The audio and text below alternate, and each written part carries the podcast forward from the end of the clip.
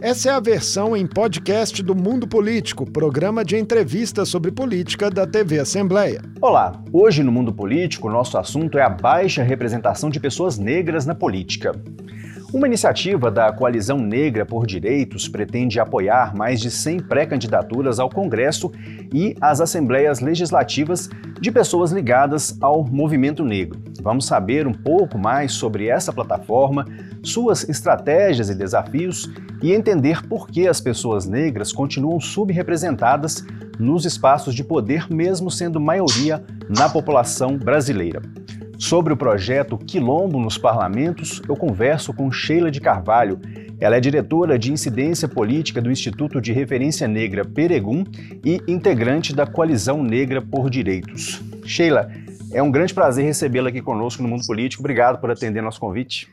Obrigada, muito bom estar aqui com vocês hoje para debater um tema tão relevante nesse ano eleitoral. Ô Sheila, eu queria começar para você explicando para a gente é, o nome dessa iniciativa, né? Quilombo nos Parlamentos e, e, o simbolismo que ele traz. Como é que ele surgiu, como é que ele foi pensado? Quilombo nos Parlamentos tem a ideia de aquilombar a política, uhum. né? A ideia do nome se remete à experiência de resistência das pessoas escravizadas, né?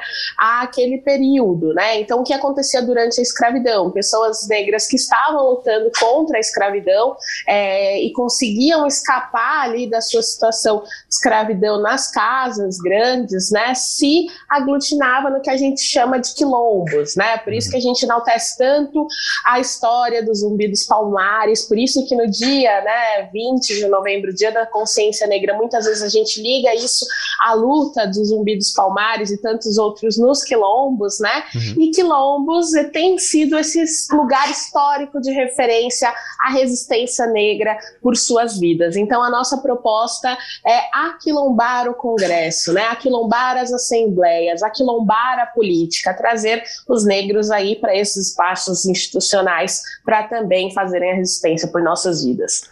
Sheila, esse movimento, pelo que eu pude acompanhar, né, ele é inédito, mas a luta de vocês não é de hoje, pelo que eu também pude ver. É, por que o lançamento do Quilombo nos parlamentos neste momento da conjuntura brasileira? A Coalizão Negra por Direitos, ela surge é, em 2019 como uma ação de resistência aos direitos da população negra que naquela circunstância estavam sendo atacados. Né? Então ela surge como uma articulação nacional hoje com mais de 270 organizações negras por todo o país, né, de estabelecer uma agenda mínima para que a gente evite retrocessos em defesa do direito da população negra, né? Então a, a coalizão tem durante esses últimos anos feito várias ações, várias incidências, participado de debates nos âmbitos das instituições democráticas, em especial dentro do Congresso Nacional, do Poder Judiciário.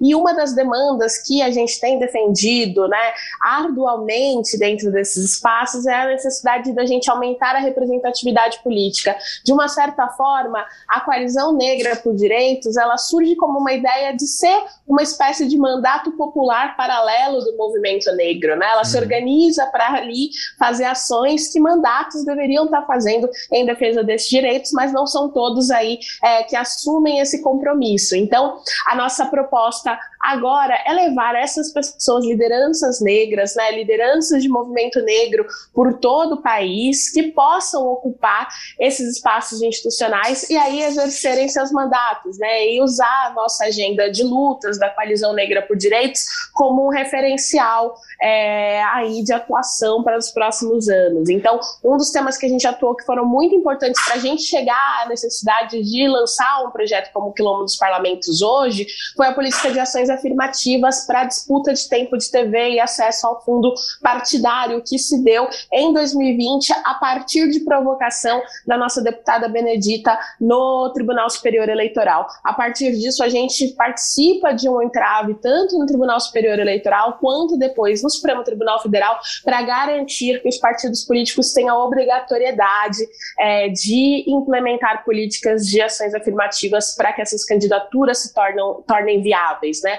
A gente uhum. sabe que essa não é a realidade. A gente sabe que essas candidaturas são é, preteridas dentro dos partidos, preteridas no momento da votação, e a gente precisa de iniciativas como essa que deem aí visibilidade para essas pessoas que são lideranças nos seus territórios e que estão aí para disputar a política institucional. Ô Sheila, a gente tem uma, uma fala recente de um companheiro de vocês na coalizão, professor e ativista Hélio Santos, que deu uma entrevista recentemente à Folha de São Paulo, e a frase que virou até título desse conteúdo, né, ela é bastante forte, vou até reproduzi-la aqui, né, abre aspas para o Hélio Lopes, ele diz o seguinte, o eleitor negro brasileiro é, un, é o único que elege os seus inimigos, e isso não é uma força de expressão. Palavras aí do Hélio, do Hélio Santos, né, na verdade. É, por que, que a gente tem essa subrepresentação histórica de negros na política, num país em que mais de 56% se autodeclaram né, pretos e pardos, e por que, que é tão difícil, né, de, emendando essa pergunta, por que, que é tão difícil converter essa maioria de população em maioria de candidatos eleitos? O racismo ele estrutura todas as nossas relações. Então acredito que o professor Hélio tenha sido brilhante quando ele usa essa comparação, né? E quando a gente vê a história do Brasil, a gente não pode esquecer o impacto que tem mais de três séculos, né, em que pessoas negras foram consideradas como pessoas subalternas, uhum. pessoas que não deviam ocupar certos espaços. E aí, após o período de escravidão, né, não é como se houvesse tido políticas públicas públicas para que a, a, gente pudesse romper as desigualdades fundadas no racismo dentro da nossa sociedade. Muito pelo contrário, né? Foram criadas aí políticas criminais para continuarem cerceando a liberdade é, da população negra, né? Então, um uhum. período que cria a lei de vadiagem, cria a lei que criminaliza a capoeira, o samba, né? Uhum. Práticas que eram muito inerentes à população negra. E aí, para além disso, a gente também entra num período de negacionismo do racismo enquanto um elemento estrutural das desigualdades no Brasil. Uhum. Então, por muito tempo, né, a gente décadas e décadas, mesmo com a luta do movimento negro, o brasileiro sustentou a ideia de que o Brasil é, a gente havia uma democracia racial, uhum. até porque somos em números, né, quase paritários, né, a nível de representatividade. Então, essa democracia, suposta democracia racial que viveríamos, ela não permitiria o racismo. Uhum. E isso impediu que a gente visse de fato como as relações eram construídas e como a lógica né, do poder e daqueles que estão nos espaços de tomadas de decisão continuava o mesmo desde a fundação do Brasil. Uhum. Então, é, é, muito importante que a gente consiga hoje né, criar atenção para isso e mostrar que, na verdade, a gente está condicionado a reproduzir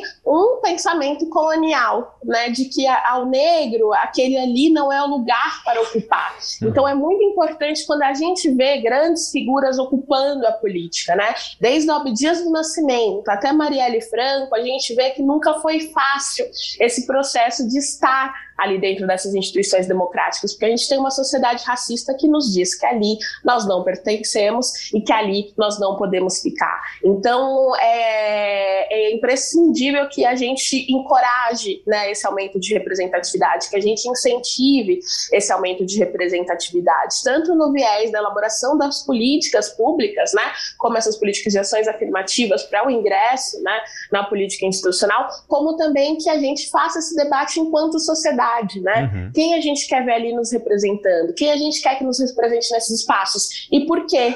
Porque sim e por que não? Por que uhum. essa pessoa não pode nos representar? Por que, que essa mulher negra não pode nos representar? Por que, que esse homem negro nos pode representar?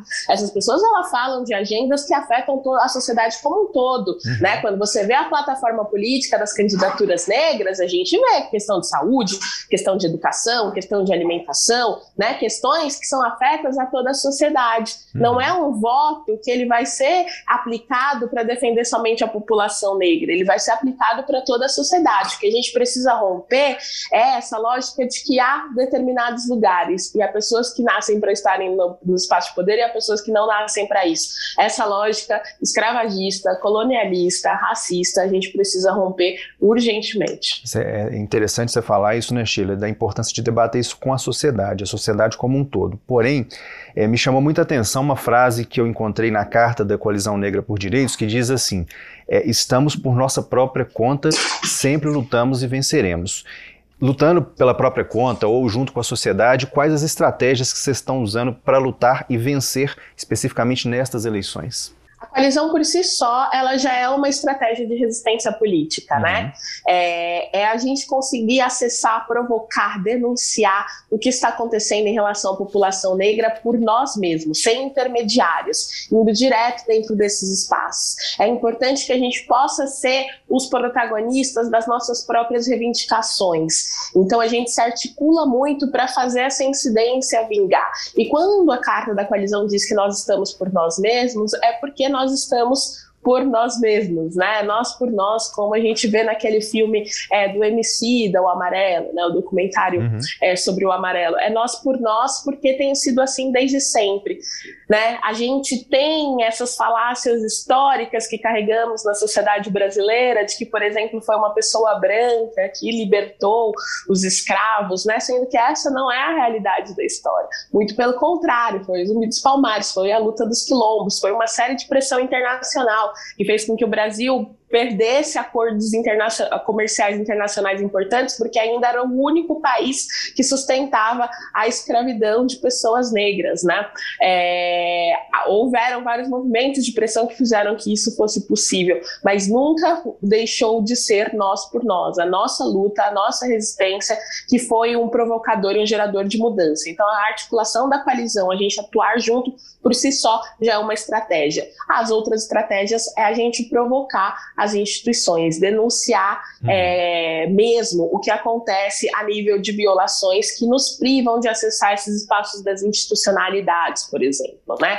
A gente tem visto um aumento é, na violência política, em especial a candidaturas, pré-candidaturas né, de pessoas negras. A gente tem visto um aumento da violência política a mandatos de pessoas negras, né? Uhum. pessoas que têm que constantemente proteger as suas vidas, defenderem as suas vidas, e isso está, essa violência sofrida é por serem negras, né? Tanto uma violência física quanto uma violência é, digital, né? Que a gente vê ataques fundados em fake news, processos de é, é, difamações, né? E criminalizações, muitas vezes, que se fundam através do racismo para atacar essas candidaturas. Uhum. Não há como a gente esquecer o que aconteceu com Marielle Franco em 2018, né? Uhum. É, não há como a gente esquecer que a gente luta todo dia contra essa violência política para que isso nunca mais aconteça.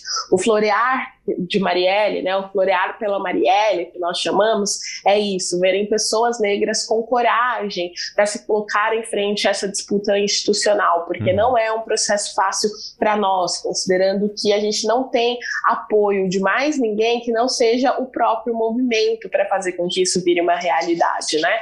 Então uhum. temos que ser o tempo inteiro criativos, é, demandar, denunciar, construir outras fontes para que essas iniciativas como essas fortaleçam, para que a gente possa ter mais Marielles, para que a gente possa ter mais Abdias, para que a gente possa ter grandes figuras dentro da política aí é, que façam parte da, da nossa luta enquanto movimento social. Ô Sheila, não sei se você acompanha daí, é, mas a gente tem aqui na Assembleia de Minas né, menos de 10% de negros eleitos dentre os 77 que a gente tem na, na legislatura, é, e essa legislatura, inclusive, foi a primeira que elegeu deputadas negras, né?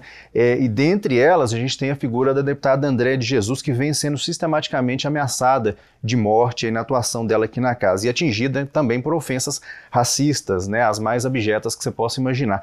A luta passa também além de eleger candidaturas, também por quem já está eleito, né? Assim como você citou o exemplo da Marielle Franco, né? Exatamente. O nosso desafio quando a gente fala de representatividade da política, primeiro porque não tem relação com uma representatividade de negro por negro. Isso é uhum. é importante enquanto a gente está falando de uma percepção de movimento negro, né? A gente fala de uma representatividade também de ideias, é, de agendas relacionadas à luta do movimento negro por sua sobrevivência e pelo seu bem viver né? Uhum. É, e quando a gente fala de, dessa, de, desse aumento da representatividade na política, ele vem dentro de uma lógica de continuidade dessa representatividade na política, né? É extremamente é, está se tornando cada vez mais comum, né? O nível de violência política é tamanha que as pessoas ou são tiradas à força, né, dentro dessa, dessas instituições, como foi o caso da Marielle Franco, crime que até hoje a gente segue sem respostas, né? uhum. né? A família continua perguntando quem mandou matar Marielle Franco, né? Numa investigação que talvez, se não se tratasse de uma parlamentar negra, andasse muito mais rápido, né? É, e outro, e o, o, outro fator é essa violência, ela vai agredindo as minúcias do, do cotidiano, que faz muitas vezes difícil se manter né, dentro desses espaços. Então a gente tem visto aí muitas pessoas negras adoecidas dentro desse processo, pessoas negras que têm tido seus mandatos é, constantemente alvos de cassação por puro racismo, né, por denúncias infundadas, né, é, a gente tem buscado aí que haja uma atenção internacional acerca desse cenário de violência sistêmica no Brasil, né? Porque a uhum. gente não tem uma resposta nem das instituições, nem dos partidos políticos que elegem essas pessoas, né? É, e o Estado cada vez mais inerte a essa violência que essas pessoas têm sofrido, né? Então, a gente, enquanto Coalizão Negra por Direitos, fizemos uma série de provocações à Comissão Interamericana de Direitos Humanos, né? O mandato de Belen Brioli, no Rio de Janeiro também, é, é vereadora de Niterói, mulher negra, trans, recebeu inclusive uma cautelar da Comissão Interamericana de Direitos Humanos esses dias para sua proteção. Né? A gente chega num momento que há uma inércia tão grande do Estado que nosso único respiro é buscar aí também o amparo das instituições internacionais para darem atenção para esses cenários de violência que as pessoas negras estão vivendo no Brasil. Mais do que levar essas pessoas para a política, nós precisamos manter essas pessoas na política, precisamos mantê-las vivas na política, fazendo uma política em defesa de direitos. Dentro disso que você falou também, é, Sheila, da importância de, de, não apenas eleger pessoas negras, né, por serem negros, mas candidaturas engajadas na luta histórica contra o racismo, não só, não só aumentar o número, né, mas também a qualificar essa participação. A gente teve recentemente o ex-presidente da Fundação Palmares, né, o, é, ao, que ao deixar o cargo né, para concorrer às eleições deste ano, ele fez uma postagem, inclusive, bastante agressiva aos ativistas negros, a quem chamou como de praxe de vitimistas. É, tem, tem essa, essa questão também, né? De, a, a, qualificação de quem chega lá, né? Na, na, nas, nas instâncias de poder, não só nos parlamentos. Né? Exatamente, né? Uma, pessoas que são é, minimamente simpáticas com o processo histórico pelo qual viveu a população negra e uma agenda de defesa de direitos, né? Não, não há nada mais absurdo do que tratar a luta que a gente faz como vitimista quando a gente vê que são as crianças negras que estão morrendo na favela, que são as crianças negras que são sempre as vítimas de balas perdidas, que a população negra tem um índice de mortalidade muito maior à população branca. Esse índice só se inverte quando a gente está falando de velhice, porque a população negra não consegue chegar à velhice. Não há como a gente falar de vitimismo quando a gente vê uma sociedade é, que a fome atinge de forma muito mais gravosa à população negra, que é a população negra que morre dentro da, nas filas né, para acesso aos hospitais públicos, que é a população negra que está apartada aí das maiores fontes de renda, que muitas vezes também está apartada das grandes universidades. Então, é, é, é muito falacioso usar esse termo quando a gente vive o que a gente vive, né? Mas cada um tem os seus interesses é, ocultos, né? E a gente tem que ficar muito atentos, né, àquele, àquela pessoa que está falando. Eu entendo que hoje muitas pessoas estão querendo, de fato, exercer um voto antirracista. A gente está debatendo cada vez mais o racismo na sociedade. Muitas pessoas, inclusive, é, abraçam a frase da Angela Davis, que, numa, que ela diz: numa sociedade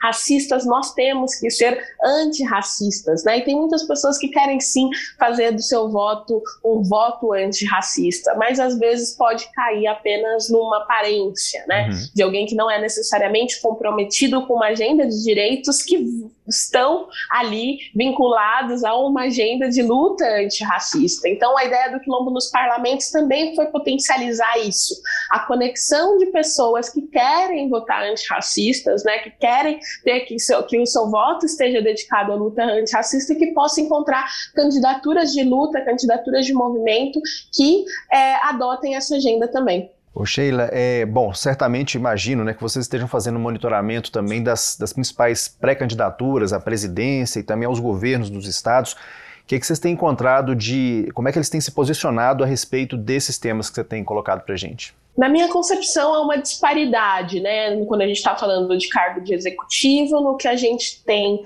de discurso e no que a gente tem de prática, né? Há ainda um lapso muito grande de exercer aí é, na prática, isso tanto no, nos partidos, né, movimentado dentro dos partidos, mas também dentro do que a gente está vendo nas disputas do executivo, ah, de fazer com que esse antirracismo se operacionalize na prática, né? Uhum. Muitos têm tratado do racismo, muitos têm colocado ali é, uma agenda de reivindicação de direitos da luta antirracista, isso é interessante, né? Inclusive, a, a Coalizão Negra por Direitos fez recentemente, agora em maio, a DPF pelas vidas negras no, no Supremo Tribunal Federal, né, uma provocação ao Supremo Tribunal Federal para que reconhecesse que no Brasil há uma política de morte estruturada no racismo, né? Uhum. E sete partidos aí do campo progressistas foram os proponentes dessa ação, né, enquanto legitimados no Supremo Tribunal Federal. Isso nos dá uma, um manifesto, né, de que os partidos estão mais sensíveis à questão, que estão apoiando a questão e que estão querendo sim né, se voltar para o enfrentamento disso. Agora a gente precisa fazer com que esse compromisso também chegue na praxis da política, né? Chegue ali quando a gente está falando de quem vai fazer a gestão do Estado, né? Quem vai fazer a gestão dos estados é, em especial. E a gente não tem visto, né, dentro do nosso monitoramento, é, que o debate racial chegou ali a ser considerado para a composição das chapas que vão disputar o executivo, né? Isso é uhum. realmente muito desastroso num Brasil, num país enquanto um Brasil. Então a gente corre o risco de mais uma vez não ter nenhum é, governador negro, né? Dificilmente eleger um um senador negro, né? Uhum. E basta que a gente também tenha aí é, pressão para que esse compromisso desses governos, ainda que eles não sejam de chapas, né, que tenham pessoas negras, eles, é, uma vez que tenham um mandato, uma vez que sejam eleitos, se comprometa em fazer ministérios e fazer secretarias paritárias, né? A gente ainda está muito longe disso. E é importante que a gente consiga afirmar esse compromisso, né? No Brasil como num país como o Brasil, é importante que haja paridade racial e de gênero nos ministérios, né? Uhum. E, e, dependendo das lógicas dos estados, né? Tem estado como a Bahia que tem né, 80% de população negra, seria importante que o secretariado do governo do estado da Bahia, né, não tendo governador negro, governadora negra, tivesse paridade na sua secretaria, né? Na, na, nos termos do que é a representatividade dessa população é, dentro dos estados, né? Uhum. Então, acho que a gente, apesar de não estar muito contentes com o que temos visto dentro das chapas que estão se colocando da disputa do governo, dos governos, né, e, e, e, do executivo federal, é importante que a gente faça essa disputa e luta pela paridade é, de gênero e de raça nos ministérios e, nas, é, e nos, nos governos estaduais, né? Sheila, eu trouxe aqui um fragmento da, da fala do seu colega, do Hélio Santos, né, do movimento, e tem também uma fala sua que eu achei bastante interessante num artigo da Folha, é, que você disse que, há, que existe, né, da extrema-direita ao campo progressista, uma vontade estruturada no racismo, para que os negros não façam parte desse país. Aí eu queria saber de você de que forma que o racismo estrutural se manifesta também em setores da esquerda e do campo progressista. É, mesmo os setores do, da, do, da esquerda e do campo progressista serem mais afetos né, à uhum. agenda de, é, relacionada ao enfrentamento ao racismo, enfim, né, a uma agenda de igualdade de direitos, é, essa esquerda ela também é parte de uma elite branca, de uma elite econômica, né, que tem poucos interesses em fazer com que haja as mudanças estruturais em quem é, determina, né, quem está dentro dos, dos, espaços de tomada de decisão, desde uhum. as instâncias partidárias até aquelas escolhas que serão realizadas para os processos de disputas da política institucional, né, e tudo isso é fundado no racismo. A gente vê, claro, diferentes práticas de racismo racismo, não estamos dizendo aqui que todos praticam o racismo da mesma maneira, uhum. mas o racismo se faz presente na escolha em todos os momentos, né? Então precisa ter esse exercício é, prático nos partidos e no, no, no campo progressista, no campo de esquerda, para entender que também não é mais hora de falar que ah, essa candidatura negra tem que esperar. Não é a hora agora de lançarmos uma candidatura negra, não é a hora é, de fazermos essa provocação. A sua hora vai chegar, mas aí vai chegar quanto, né? Há quantos séculos a população negra não está, entre muitas aspas, né, esperando que essa hora chegue, né? Então não há mais espaço para isso. Não é, não é mais, não dá mais para construir o Brasil dessa forma. Não há mais como construir a política dessa forma. É preciso romper essa lógica é, que existe em todos os campos, né, dentro do processo de tomada de decisão. Acredito que a eleição hoje da França, enquanto vice é, do Gustavo Petro lá na Colômbia, nos dá também muito que refletir aqui no Brasil. Né? A Colômbia fez o primeiro governo de esquerda em na história, né? Basicamente, o primeiro governo de esquerda que a gente vai ter na história da Colômbia. E ó, havia uma mulher negra, quilombola, ex-empregada doméstica, agora advogada, que vai ser é, vice-presidente da Colômbia, né? Então, seria importante que a gente conseguisse, enquanto esquerda, também entender que é a hora, é o momento, sim, de ter espaço para candidaturas para pessoas negras dentro das suas políticas.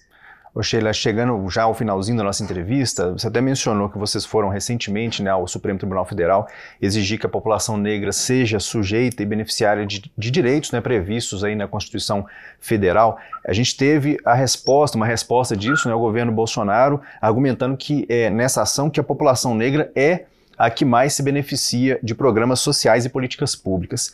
Como que essa manifestação do governo federal foi recebida, é recebida né, pela coalizão?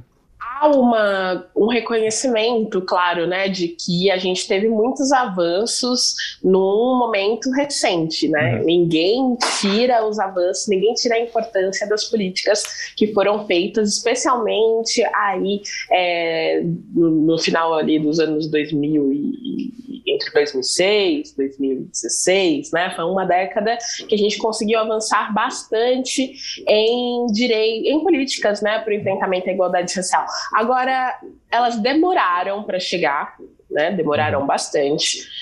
Se a gente for pensar, né, é, a história do Brasil, é, o tanto de tempo que a gente teve de escravidão, reiterando isso, eu gosto de olhar a história porque eu acho que é importante porque ela nos dá parâmetros, né? uhum. né? Os três séculos de escravidão, mais um século de negacionismo de que no Brasil existia racismo. As, as primeiras medidas, né, as primeiras políticas para discutir desigualdade racial surgem na década de 90, né? Ali pegando os ânimos da Constituinte, né, e trazendo trazendo ali um debate sobre o racismo, teve a lei de racismo e depois políticas públicas que foram né, colocadas, enfim, dentro daquele período, e políticas que foram importantes demais, inclusive, para a gente reverter o jogo hoje, né? Uhum. Então, se não fossem as políticas de ações afirmativas, né, hoje a gente defende claramente que há pessoas extremamente capazes, competentes em todos os campos, graças às políticas de ações afirmativas realizadas às universidades, que podem ocupar qualquer cargo, né? Pessoas negras. Uhum passaram por essas políticas. Então, o que a gente precisa hoje é de continuidade e ampliação das políticas que foram feitas, porque aquelas que foram feitas, elas deram um início, né? Um início de uma transformação de uma sociedade mais paritária, de uma sociedade antirracista, né? Não é à toa que a gente está encontrando hoje uma efervescência de debates acerca do racismo. É porque pessoas que nunca ocuparam certos espaços ocupam hoje esses espaços e fazem as suas provocações, né? E levam reflexões sobre os racismos, levam é, questionamentos sobre o racismo e fazem as pessoas que sempre ocuparam esses espaços perceberem que elas não são as únicas no mundo, né? Então, a gente necessita de um aprofundamento aí das políticas nos próximos anos, né? A gente precisa resgatar, inclusive, boa parte de políticas que sofreram desmonte, né? É, nos últimos 10 anos e que é importante que a gente volte para elas, né? É, e que a gente avance né, que a gente enfrente as coisas como são. A provocação da DPF pelas vidas negras, né, que vai instar o Supremo Tribunal Federal a provocar o Executivo Federal, é exatamente isso. Existe uma política de morte no Brasil, uma política de morte que ela vem sim pela violência, né, institucional, pela bala que mata nas ruas, pelo encarceramento em massa, mas ela também vem de uma série de privações de direitos, né? uhum. né? Ela também vem da fome, ela também vem da falta de saúde, ela também vem da falta de saneamento básico, ela também vem do racismo ambiental. Então, existindo tudo isso, quais são as políticas que a gente tem que tomar para dar fim, dar cabo a essa política de morte que não pode mais existir? Então, a gente ainda tem muito, muito mesmo a avançar. Perfeito, Sheila. Eu te agradeço imensamente, então, pelo, pelo esse bate-papo, né, por apresentar essa proposta para a gente desejo muito sucesso nas lutas de vocês. Agradeço demais o espaço, convido a todos a conhecerem a iniciativa. Temos candidatos, pré-candidatos, né, pré-candidatos em todos os estados. É só entrar quilombonosparlamentos.com.br e tudo mais pode ser acompanhado também nas mídias da Coalizão Negra por Direitos no Instagram, no Twitter, no Facebook. Perfeito. Então, eu conversei com a Sheila de Carvalho, né, diretora de incidência política do Instituto de Referência Negra Peregum e integrante da Coalizão Negra por Direitos. Nós conversamos né, sobre a iniciativa Quilombo nos parlamentos para fortalecimento da presença negra nos espaços de poder. O Mundo Político fica por aqui. Muito obrigado pela audiência e até o nosso próximo programa. O Mundo Político é uma realização da TV Assembleia de Minas Gerais. Nesta edição, a apresentação foi de Heitor Peixoto, a produção de Tayana Máximo. A edição de áudio foi de Leandro César e a direção de Marco Antônio Soalheiro. Você pode seguir o Mundo Político nos principais tocadores de podcast. Assim você não perde nenhuma edição do programa. Para assistir a esta entrevista e a outros conteúdos da TV Assembleia, acesse a lmg.gov.br/tv.